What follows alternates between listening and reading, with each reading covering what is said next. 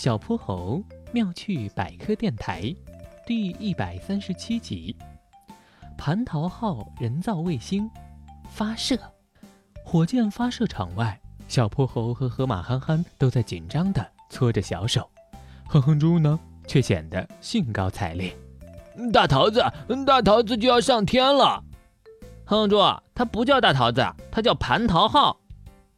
透过防护玻璃，一枚二十层楼高的大火箭就高高的竖立在他们面前。这枚火箭的头部装了十几颗卫星，其中最小的那一颗就是小泼猴和河马憨憨在玄教授的帮助下一起做出来的，名字叫做蟠桃号。可是原定的火箭发射时间却遭遇到了雷暴天气，这可怎么办啊？就在大家都紧张万分的时候。前方忽然传来了好消息，发射场上空那一大片电闪雷鸣的乌云慢慢飘走了，在另一大片乌云到来之前，大概有十分钟的时间窗口。机不可失，火箭发射中心的指挥员果断地大声喊出指令：五、四、三、二、一，火箭点火，发射！轰隆隆，轰隆隆。大火箭的屁股上喷出了很强很强的火焰，然后直直地射向了天空。它擦着乌云的边，飞得越来越高。火箭发射中心里，大家一片欢呼。小泼猴和憨憨这才松了一口气。哼哼猪这时候更加得意了。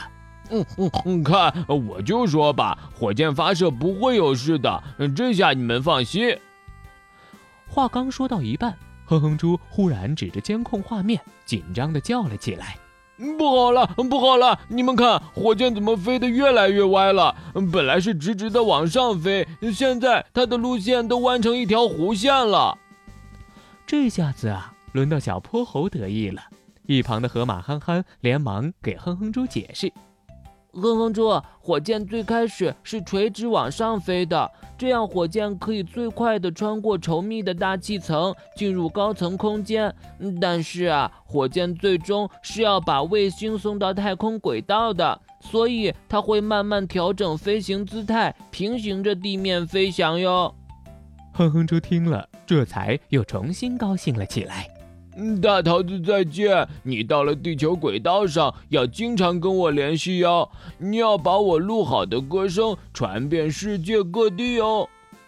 哼哼猪，它不叫大桃子，它叫蟠桃号。蟠桃号小卫星圆满发射成功！咻！小泼猴原地做了一个窜天猴的动作，大家伙儿都开心的笑了。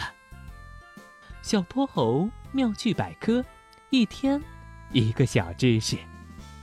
小朋友们，欢迎大家把心中的大问题、小问题在评论区告诉小泼猴。